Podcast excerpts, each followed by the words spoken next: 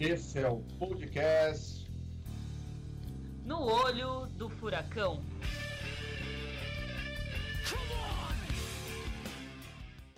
Saudações, saudações, bem-vindos novamente ao seu Semanário do Caos. Eu sou Mari Lupe, feminista aqui de São Paulo, que junto com os coleguinhas aqui vem trazer toda semana algumas notícias da barbárie que virou a conjuntura nacional. Hoje a gente teve um rodízio no nosso time. A gente tem conosco o ecossocialista carioca, ao invés do ecossocialista de Calcaia, Vinícius Almeida. Dá bom dia pra galera aí. Bom dia, boa tarde, boa noite. Saudações. E a gente está, como sempre, com o revolucionário capixaba Ricardo Nespoli. E aí, galera, beleza? Bem, gente, como eu disse, esse é o podcast no qual a gente debate toda semana três notícias, tentando sintetizar um pouco as principais questões que estão rolando aí na política nacional. Então, Vinícius, sem mais delongas, lê pra gente qual é a primeira notícia que a gente vai comentar. PGR abre investigação contra invasões a hospitais na pandemia. Então, é, essa é uma notícia que saiu na Veja do jornalista Robson Bonin, saiu ontem na Veja. E ela é uma consequência de questões que aconteceram nesse final de semana por conta da live do presidente Bolsonaro, que pediu e quase que conclamou os seus aliados, os seus é, apoiadores a invadir, literalmente, a invadir hospitais com munido de, de celulares e tal para filmar é, os leitos, né? no sentido de dizer, ah, os leitos não estão sendo utilizados de verdade, os números estão sendo inflados pelos governadores e a gente precisa desmascarar isso. É, primeiro, assim, é, é para quem vive na realidade, né, no Brasil, tá morando aqui no Brasil, conhece as pessoas que estão, enfim, adoecidas, morrendo, parente que morreu, gente, sabe que é um, um, absurdo sequer supor que os números estão sendo inflados, quando, obviamente, os números estão sendo é, subnotificados, né? A gente sabe que muitos casos não estão sendo computados como Covid começar parte de uma teoria de conspiração maluca que é para justificar a ineficácia desse governo, né, e a sua política de saúde nefasta e assassina e genocida. É... E nesse final de semana, as pessoas resolveram seguir as ordens do, do presidente e, e, pelo menos em alguns estados, como Rio, São Paulo, é, Ceará e aqui, por exemplo, no Espírito Santo, com o agravante de aqui ter sido deputados estaduais. É, em alguns lugares foram pessoas normais, enfim. Parece que no Rio de Janeiro foi a família de uma senhora que faleceu de Covid, entrou, invadiu chutando porta escambau, porque não acreditou que era Covid, umas coisas bem insanas nesse sentido. E aí, pô, coloca em risco todo mundo que está lá no hospital, coloca em risco os profissionais, além de, obviamente, ser é, um crime, né? É, não só pela questão é, sanitária, que, que, por si só é um crime, inclusive, está é, previsto em Código Penal, mas é, porra, invadir um hospital mesmo, sair chutando as coisas e tal. É, aqui no Espírito Santo, como eu disse, é, foram deputados estaduais que invadiram um hospital público aqui e, cara, é, é uma coisa assim, mais absurda e mais abjeta mesmo que o que a gente tem acompanhado. É, cada semana a gente vê recorde, né? É, recorde de, do, do surrealismo, da, da, da bizarrice sendo colocada em prática. Né? E aí, bem, pelo menos é, o mínimo que a PGR devia fazer e fez, né, foi encaminhar alguns casos. O caso aqui do Espírito Santo foi solicitado ao Ministério Público Estadual pelo governo, mas a, a PGR solicitou, salvo engano, aos Ministérios Públicos Estaduais a, a averiguação dessas invasões. Né? Então é isso. Aqui no estado é, o, o, governo entrou com essa, fez uma nota de repúdio e entrou com uma representação aí no Ministério Público é, para ver o que, os deputados fizeram, é, para averiguar essa invasão. Né? Os deputados, obviamente, disseram que não, a gente estava só querendo ver as condições, se o pessoal não estava com EPI direito, se como que estava. Porque, além de tudo, teve uma denúncia do Ministério Público há pouco tempo atrás dizendo que os números estavam errados sobre as UTIs e que as UTIs há, há tempos já está no limite quando o governo disse que tem cerca de 80%. Questão é que é um cinismo do caralho, né? É, desculpa a palavra, mas enfim, aqui tem um cinismo muito absurdo. É, os deputados agora, três meses depois, a galera que obviamente é apoiadora do governo estava aí o tempo todo dizendo que é gripezinha, que é exagero, que é coisa de comunista, que não tem doença porcaria nenhuma. Essa galera agora se, se viu preocupada com as condições do hospital no dia, né, ou pelo menos no dia após o presidente ter conclamado. Você vai, ah, porra, é conversa para e dormir, né? A gente sabe muito bem o que eles estão fazendo, que é criar um, um ambiente de terror mesmo assim na sociedade. E isso é óbvio que faz deputado, manda o presidente, deputado faz, o povo começa a fazer também, começa a vir a barbárie, né? Barbárie instaurada mesmo, as pessoas é, aquelas coisas que a gente vê de galera querendo abrir caixão para saber o que está acontecendo, não admitindo que a pessoa morre, então coloca em perigo os profissionais de saúde que são cada vez mais questionados ali na ponta, que são quem estão lutando exatamente contra a Covid. Né? Então, assim, a gente vai ver quais são as consequências que isso vai dar. Aqui no Espírito Santo, a Assembleia Legislativa só não deu porrada porque o, a, a sessão foi via internetzinha, né? Mas, assim, deputados se chamaram para trocar socos, assim, ah, vamos, vamos para briga e tal, só que não dá, né? tá online. Mas enfim, é, vamos ver, né? Quais as consequências disso. Por enquanto, a consequência social, né, da sociedade é isso. A gente sentir que cada vez mais é, o, as coisas estão destrambelhando, né? Estão indo para um caminho completamente é, que a gente não esperava, né? Muito inesperado, um caminho muito bizarro. Mas vamos ver se vai ter consequências práticas para essas pessoas. É, Ricardo, só um comentário rápido, assim, uma coisa que me chamou a atenção é que num primeiro momento essa, né, o, o Arias ele pediu investigação, pediu abertura de investigação para os ministérios públicos estaduais, por exemplo, mas não parece que tem um movimento de responsabilização do Bolsonaro por isso. Isso é uma coisa bem impressionante, porque, de fato, né, para mim, acho que é outra quebra de né, é, decoro, né, no mínimo, é você estimular uma ação ilegal, uma ação de invasão de hospital, de questionamento de uma coisa que está dada, né, é, em diversas instituições democráticas. É, isso não significa, acho que isso é importante, que a gente super confia nos governos estaduais, que os governos estaduais estão fazendo tudo direitinho nessa pandemia. Acontece que, né, o que, é, inclusive as primeiras acusações que apareceram eram acusações de superfaturamento, mas o superfaturamento não significa que as UTIs não estão sendo usadas.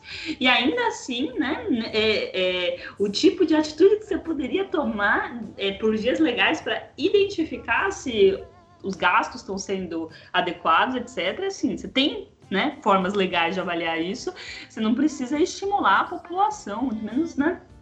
É, a entrar, invadir e, e criar. Isso é uma coisa que o Bolsonaro faz e faz bem desde o início, que é movimentar essas teorias da conspiração ou trabalhar em torno dessas teorias da, da conspiração, é, né, com uma certa política da paranoia aí, que, enfim, né, só só dificulta mais a, a vida de quem está tentando trabalhar com o problema sanitário que existe, né?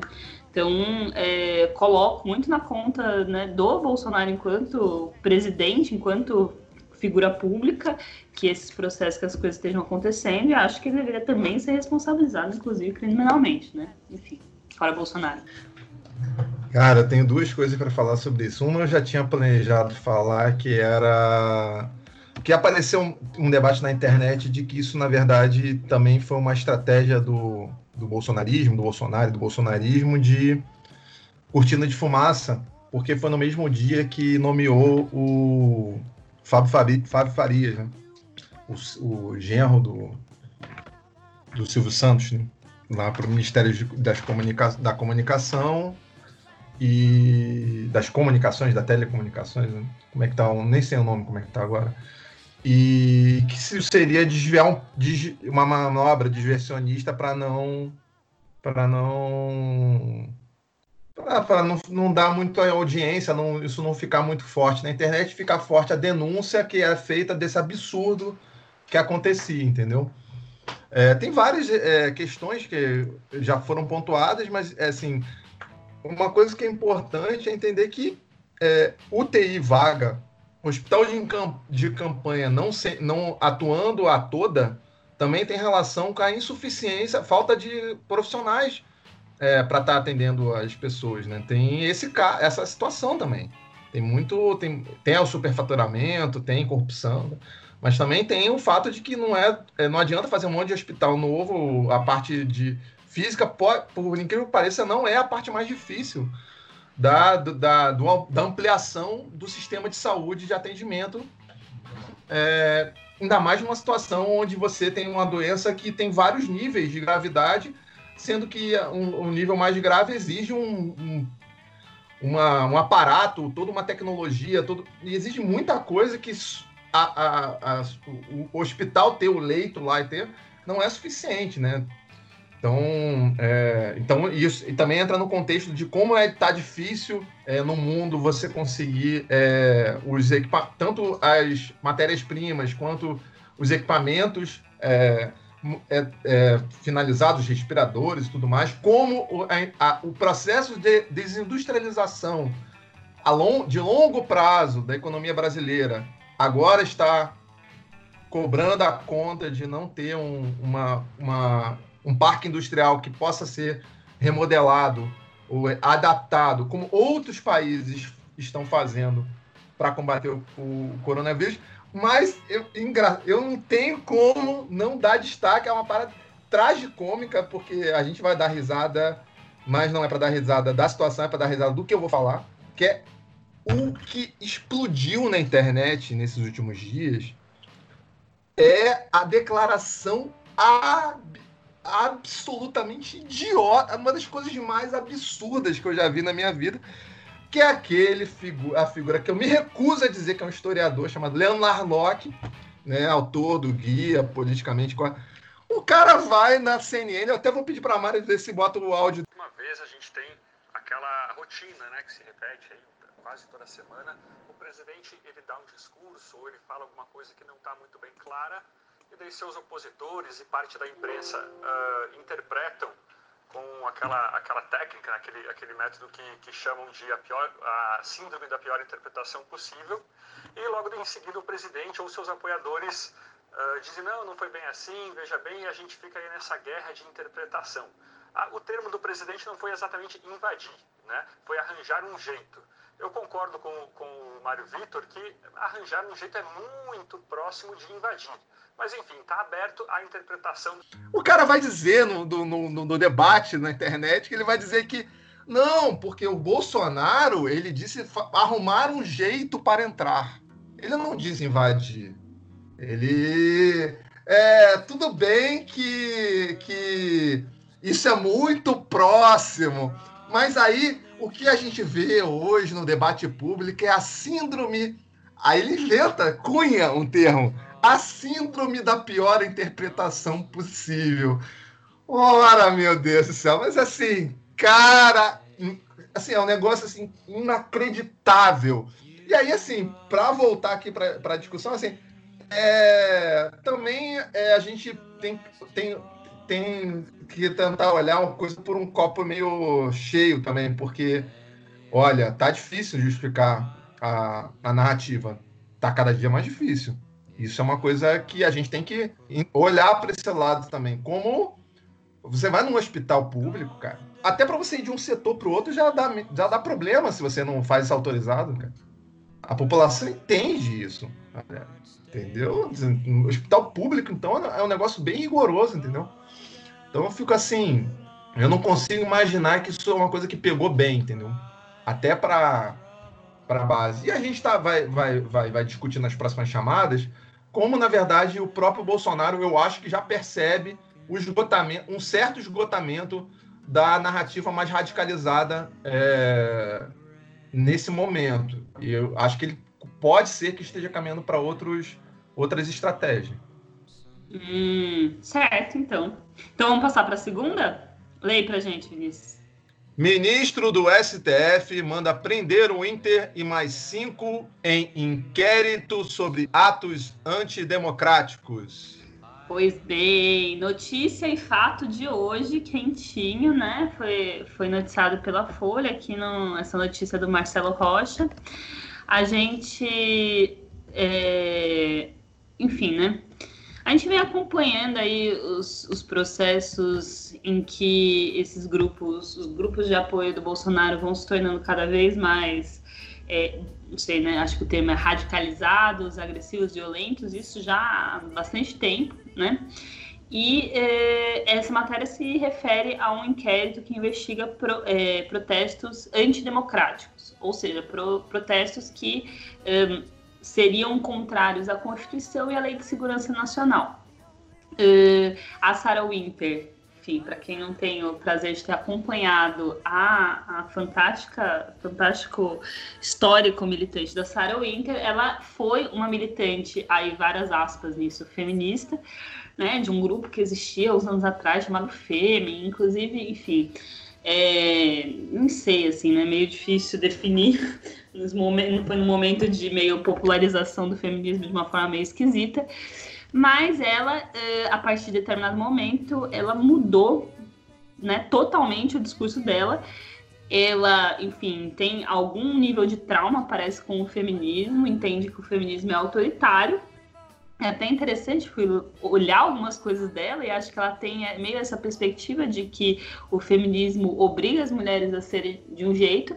E ela foi para um campo político que, de fato, é um campo político que estabelece por né, é, é, delimita por gênero o que as pessoas podem ou não podem fazer. Ela se tornou uma militante conservadora, né? É, ela se tornou uma militante, né, uma apoiadora, foi uma apoiadora do Bolsonaro.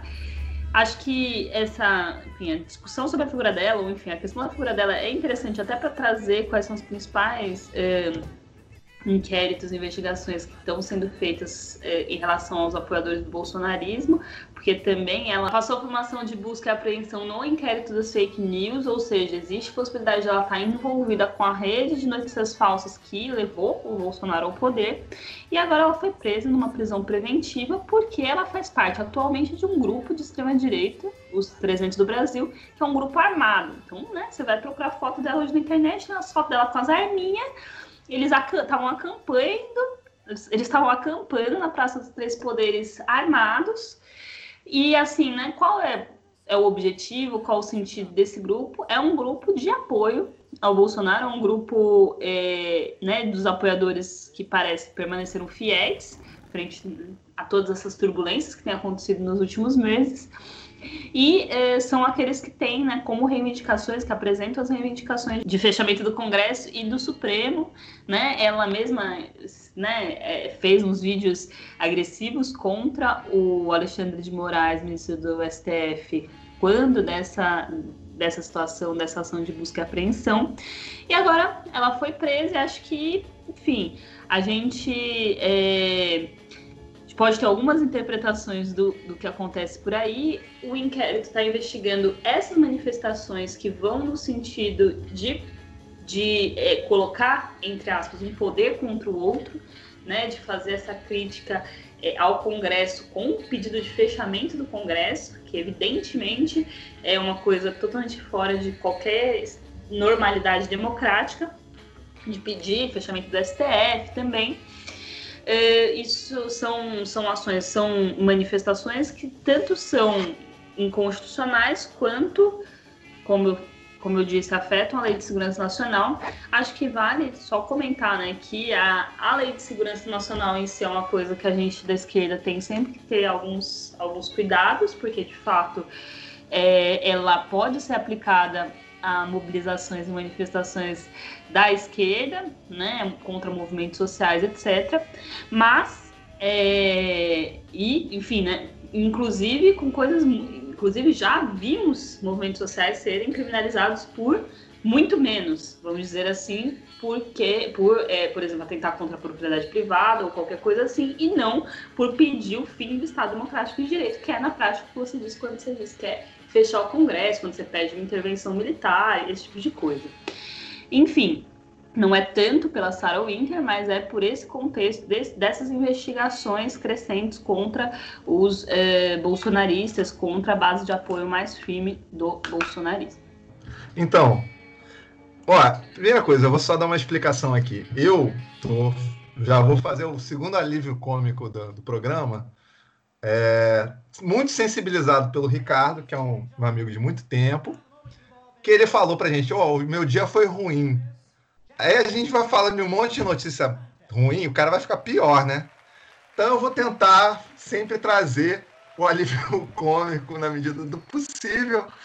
E, e aqui vai mais um. Eu tenho a manchete para fazer espelho com, com, com o Damari. Irmão de Sarah Winter fala sobre prisão dela. Para mim foi uma glória. Ela é uma sociopata.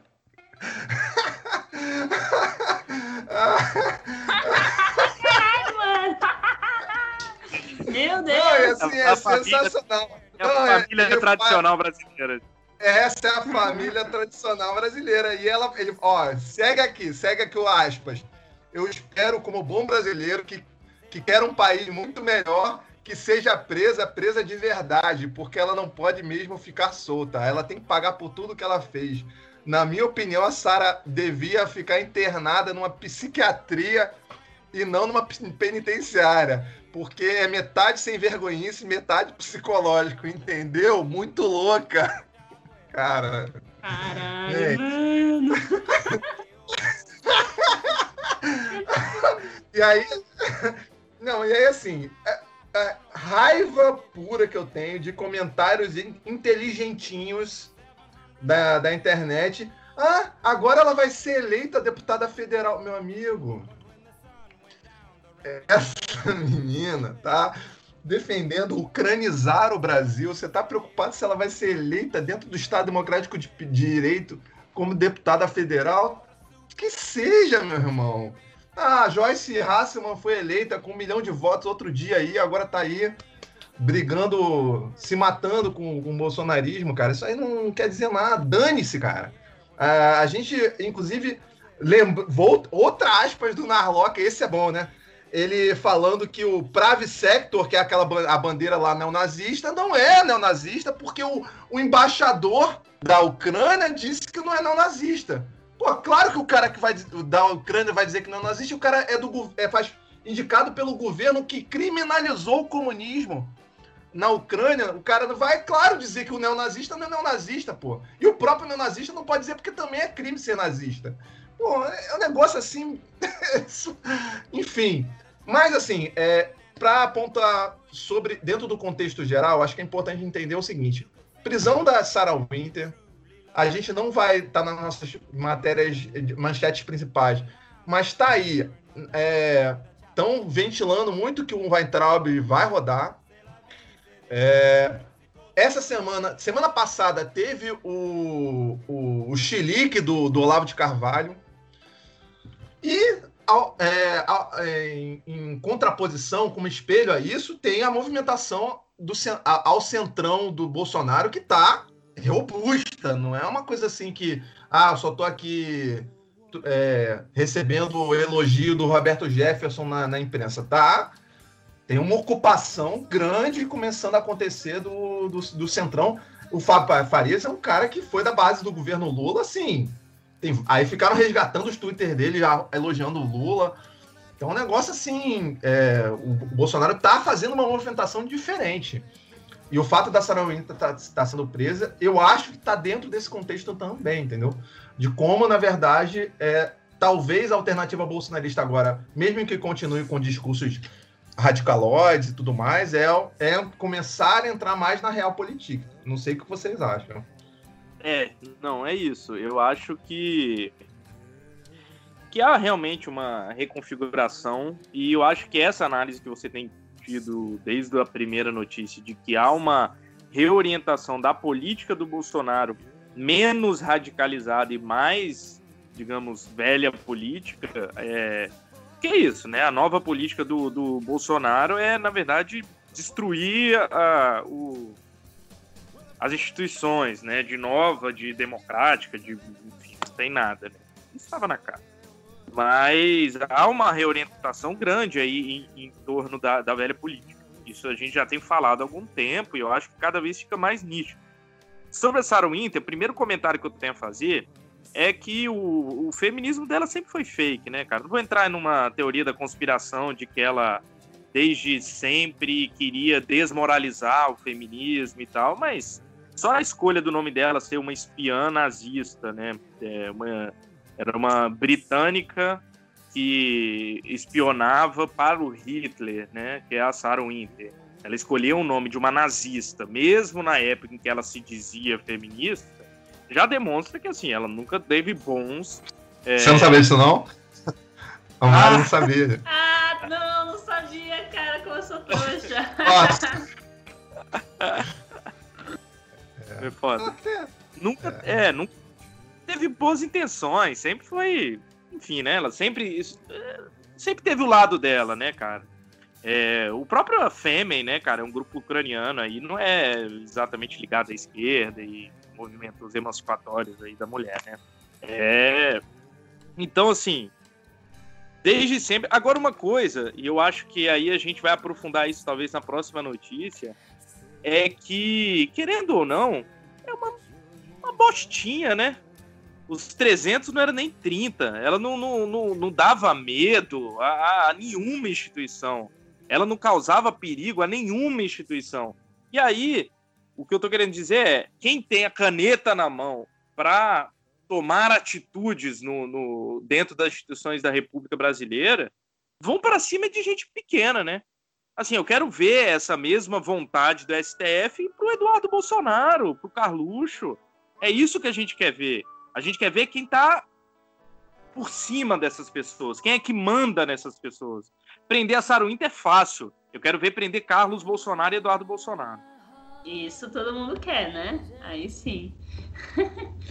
Vamos passar então para nossa última notícia e tentar é, fechar esse debate e as conclusões que a gente consegue tirar dele, eu vou ler então. Forças Armadas não aceitam julgamentos políticos, diz Bolsonaro em nota. É, essa matéria aqui eu peguei do site metrópolis.com. Foi vinculada em vários lugares, né? Mas essa daqui é da é, o comentário da Gabriela Vinhal desse site é do dia 12. É, e mas assim, é, isso está tendo repercussão até agora. Eu tenho uma, um, um, espelho também dessa, dessa. que é, na verdade, a origem dessa resposta. Isso é uma resposta a uma liminar do aprovada pelo Fux, se eu não me engano, não é isso? O pior é que eu não estou achando aqui. Ah, achei. O, é, o Fux ele, ele vai fazer uma liminar que vai dizer que o exército não tem é, não tem esse poder, não tem esse, esse, essa prerrogativa. É, achei aqui na Agência Brasil, né? Liminar do STF diz que militares não podem intervir em outros poderes. Né? Le, le, o famoso legislando sobre o óbvio, né? E que houve uma resposta. Essa resposta, inclusive, a nota, ela é mais branda do que a manchete, porque ela no final vai dizer. É, no, na liminar de hoje, ele está respondendo a liminar. Aí eles dizem: na liminar de hoje, o senhor ministro Luiz Fux, do STF, bem reconhece o papel e a história das Forças Armadas, sempre ao lado da democracia e da liberdade. Tipo assim, meio que a única coisa, a menção direta a liminar é dizendo que é, eles estão. Vocês, a gente está falando aqui a mesma coisa. É claro que tem um elemento que é, que esse, essa terceira frase aqui, que é as Forças Armadas do Brasil não cumprem ordens absurdas, como, por exemplo, tomada do poder. Também não aceitam, não escrito, inclusive, né?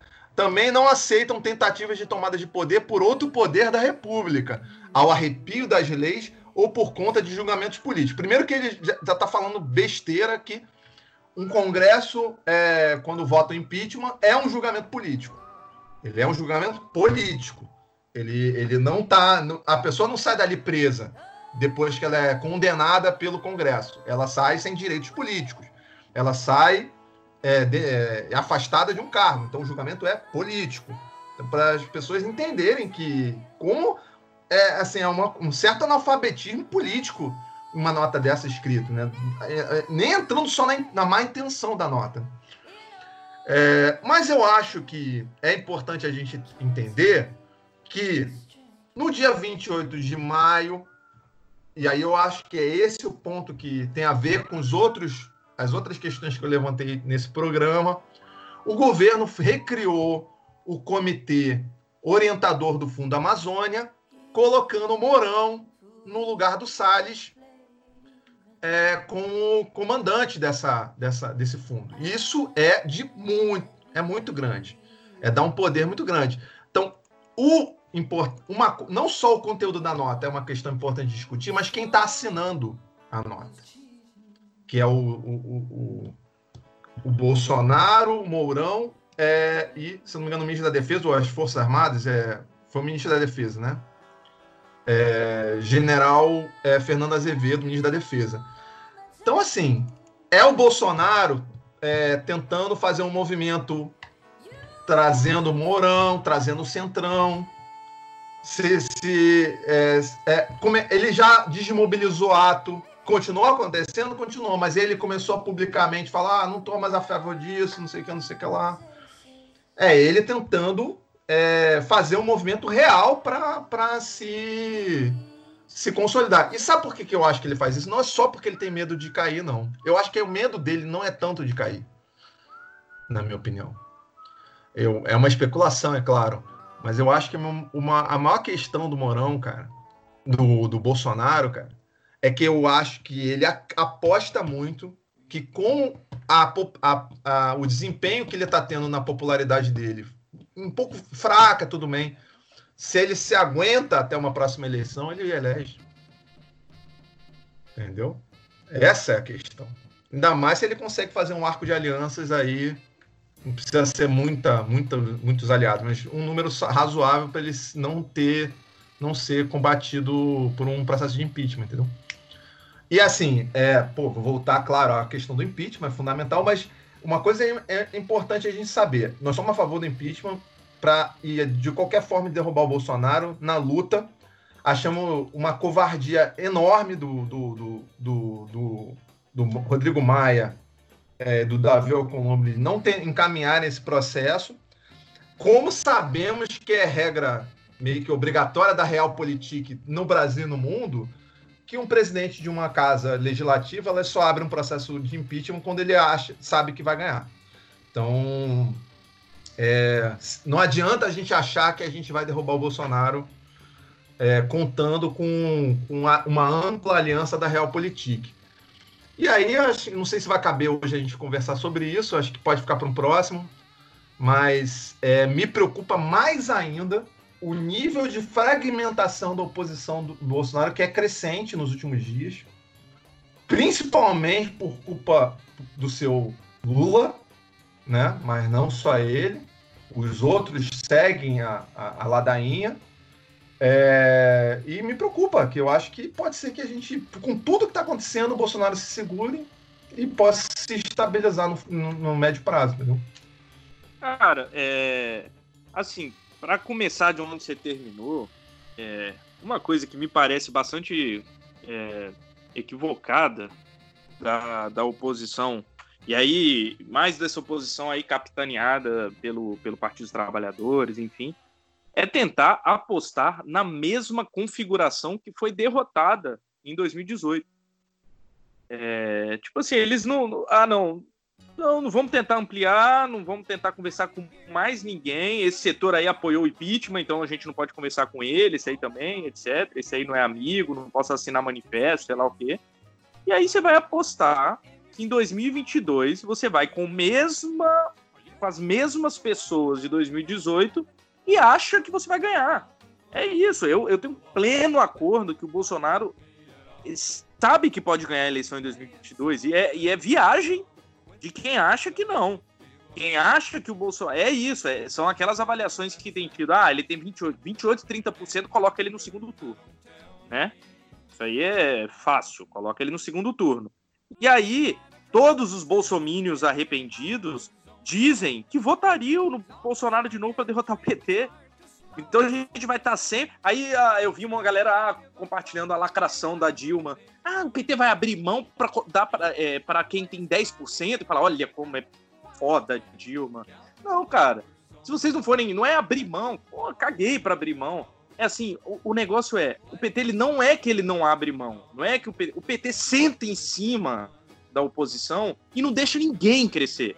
10% do outro ali tem muito a ver com o fato da base do PT destruir qualquer possibilidade de, de, de nova alternativa. E aí é isso. A gente vai para 2022 com o mesmo tamanho, com o PT indo para o segundo turno, até o PSTU apoiando o PT e sendo derrotado pelo Bolsonaro, de novo. E ficar gritando depois, ah, não sei o que, fascista e tal. Beleza, cara, mas vocês foram derrotados e, e, e vai continuar sendo derrotado. É aquela máxima lá do, do Einstein, né? Que não dá para esperar resultados diferentes se você está fazendo a mesma coisa. Então, assim, é, sobre a questão do, da nota em si, as questões, eu, eu Posso eu, comentar eu só essa coisa da Dilma? Só essa Claro. coisa da Dilma? Cara, isso é um espantalho que ela. A pessoa, a pessoa não tá perguntando uma, o que ela respondeu, ela tá respondendo outra coisa. A pessoa tá perguntando, num cenário de que é, é viável, é mais viável tal, tal cara que não é que não é do PT, você abre mão pro PT? Aí ela vai responder outra coisa, que é a gente cenário. é, é, parece que a gente tá pedindo pro PT não intervir mais na sociedade, ficar esperando para ver quem vai. Vale ela, sabe? Enfim. Mas é aí, não, realmente, cara. É... E aí a lacrosfera, né? Vai bomba, né? E aí o, o... a questão do- dos militares, eu acho que é isso. O Bolsonaro, se ele tivesse apoio maciço dos militares, ele já teria radicalizado muito mais. Se, o, e se esse apoio maciço de, de militares significasse, inclusive, apoio em aventuras é, autoritárias e golpistas. Então, assim, ele pode até ter apoio dentro da caserna, mas não significa que esse apoio apoia um golpe. É, então, é claro, ele está tentando ali costurar um- uma base de apoio dentro da institucionalidade, porque é o que está tendo. É, agora, porra, é, mais uma vez eu falo, o STF soltar uma liminar dizendo que os militares não podem dar golpe, ah, foda-se. O militar chega com uma arma na cabeça dele e fala, foda-se, ah, é. Ah, tipo, sabe, é ridículo, cara. Eu, sinceramente, eu fico olhando o STF pensando, caralho, cara, o nosso. As nossas instituições que a gente tem que. A gente se segura numas instituições que, pelo amor de Deus, né, elas são ridículas, né, são.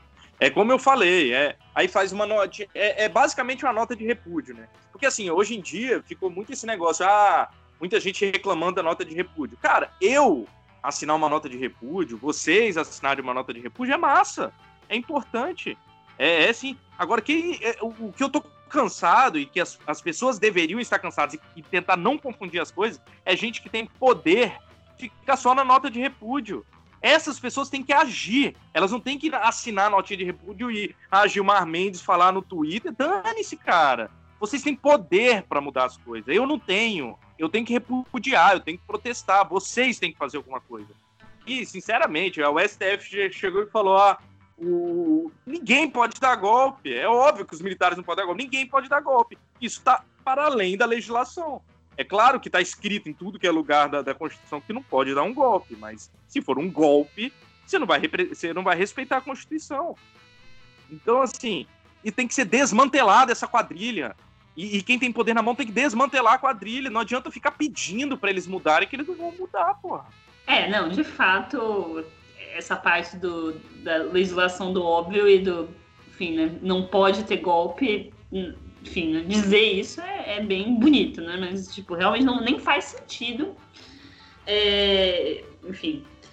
Óbvio que aí, entre essas, essas questões de posicionamento das Forças Armadas, é, a- eu fiquei relendo o trechinho da- do fim da nota, que diz, na liminar de hoje, o ministro Luiz Fux, do STF, bem reconhece o papel e a história das Forças Armadas sempre ao lado da democracia e da liberdade. Peraí, gente, o negacionismo histórico, o que aconteceu, sabe? O que aconteceu com, tipo, a história do Brasil, ou, tipo, para ter uma nota dessa, ainda, tipo, dizendo... Nem li o texto da liminar, né? O texto da liminar diz isso mesmo, mas, gente... é, já teve, já teve golpe, as Forças Armadas já estiveram envolvidas em golpe, na- negacionismo só, só é, coloca, né? Acho que tem toda uma questão com os militares, assim, é, e acho que isso tem a ver até com as lutas é, por memória, verdade e justiça que a gente fez durante né, uns períodos aí. É, o, o status que as Forças Armadas têm hoje e a, normali- a normalidade com, com que o, o Bolsonaro, né, tipo, coloca, tira e põe né, é, militares, da, do seu governo, é uma coisa que, sabe, não, não teria o mesmo mesmo sentido ou não teria não, não seria tão tranquila se a gente tivesse uma apuração real do que foram de fato o, o, o período da ditadura. Mas, assim, independente disso, eu também acho que não, não é o caso do que está acontecendo nesse momento. Acho que, enfim, a gente precisaria acompanhar as movimentações, mas acho que existem movimentos no sentido é, é, do que vocês apontaram, é, talvez do, do Bolsonaro que é, entrando, tentando voltar um pouco mais, recuar um pouco mais e governar com o centrão, com o que é chamado centrão, que na verdade é o que, enfim, né, ninguém governa sem essa galera, nunca no Brasil, né, não, não seria diferente com, com o Bolsonaro, mas, obviamente, também é, é, nenhum desses setores tomou nenhuma medida para parar o Bolsonaro. Então, acho que isso é, é uma coisa que é, é bem fundamental também. Agora, eu não sei, sobre a avaliação que vocês fazem sobre a oposição, é, eu não consigo fazer nenhuma avaliação, nada que vá no sentido, é, tipo, que, que vá até 2022. Eu não consigo, tipo, enxergar a luz no fim do túnel para os próximos meses, do ponto de vista do que a oposição poderia estar fazendo. A gente teve algumas discussões sobre as questões dos atos, né? E acho que é importante também a gente nem estar tá comentando. Eles é, continuaram essa semana, mas acho que de forma geral teve o entendimento de que no meio de uma pandemia não é o caso da gente criar um, um é, atos massivos semanais, né? Acho que, enfim, a gente debateu isso um pouco semana passada também, mas uh, a gente também, é, também, enfim, a possibilidade ou uma coalizão para para exigência do impeachment, esse tipo de coisa, também parece estar totalmente travada. Então, eu não sei muito bem, assim, parece. Talvez seja uma questão de fragmentação da oposição, talvez seja uma questão de estar meio perdido, né? A gente jogou ali algumas cartas, fez algumas tentativas. É, quais as próximas medidas que a gente pode fazer? Sendo que a gente tem um objetivo e, né? Pelo menos a gente tem clareza dele, talvez não toda a oposição, que sim, o Bolsonaro tem que cair, não tem mais nenhuma condição desse homem continuar governando a gente pelas próximas, pelo próximo período.